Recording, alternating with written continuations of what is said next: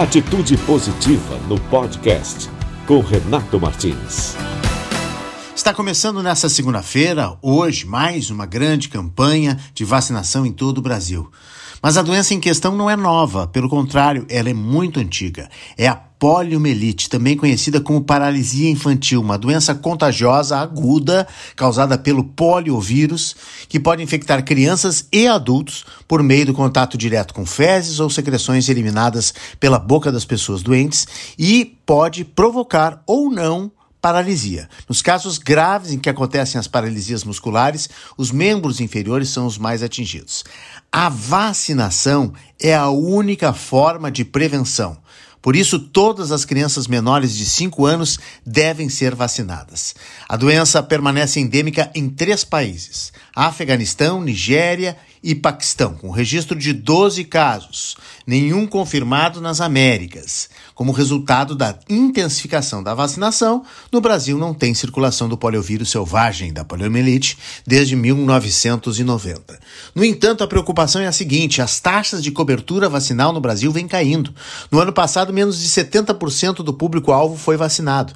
Esse ano, nem metade das crianças que precisam tomar a primeira dose da vacina foi aos postos de saúde. Por isso, o governo está lançando hoje essa campanha nacional de multivacinação com foco na prevenção da poliomielite. A ideia é colocar em dia a carteira das crianças aquela carteira de vacinação, com foco na imunização contra a paralisia infantil. No caso de outras doenças, as taxas de cobertura vacinal estão caindo também nos últimos anos, como já foi detectado recentemente com o sarampo, por exemplo.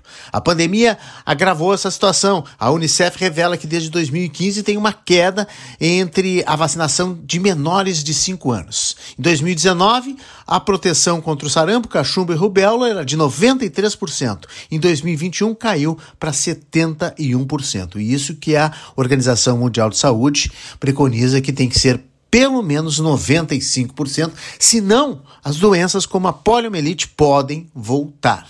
A aplicação é feita em 2, 4 e 6 meses com doses injetáveis. A campanha terá essas doses e o reforço em gotas para todas as crianças de 1 a 4 anos que já tomaram as três primeiras doses injetáveis. O grupo-alvo são mais de 14 milhões de crianças menores de 5 anos no país.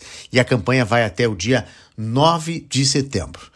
Além da polio, cerca de 40 mil postos em todo o país estão aplicando todas as vacinas que fazem parte do calendário de crianças e adolescentes menores de 15 anos, inclusive a da Covid. O SUS oferece 18 tipos de vacinas para todo este público. Então, gente, o que, que nós vamos esperar, né? Depois da pandemia, a lição foi aprendida, vamos vacinar as nossas crianças.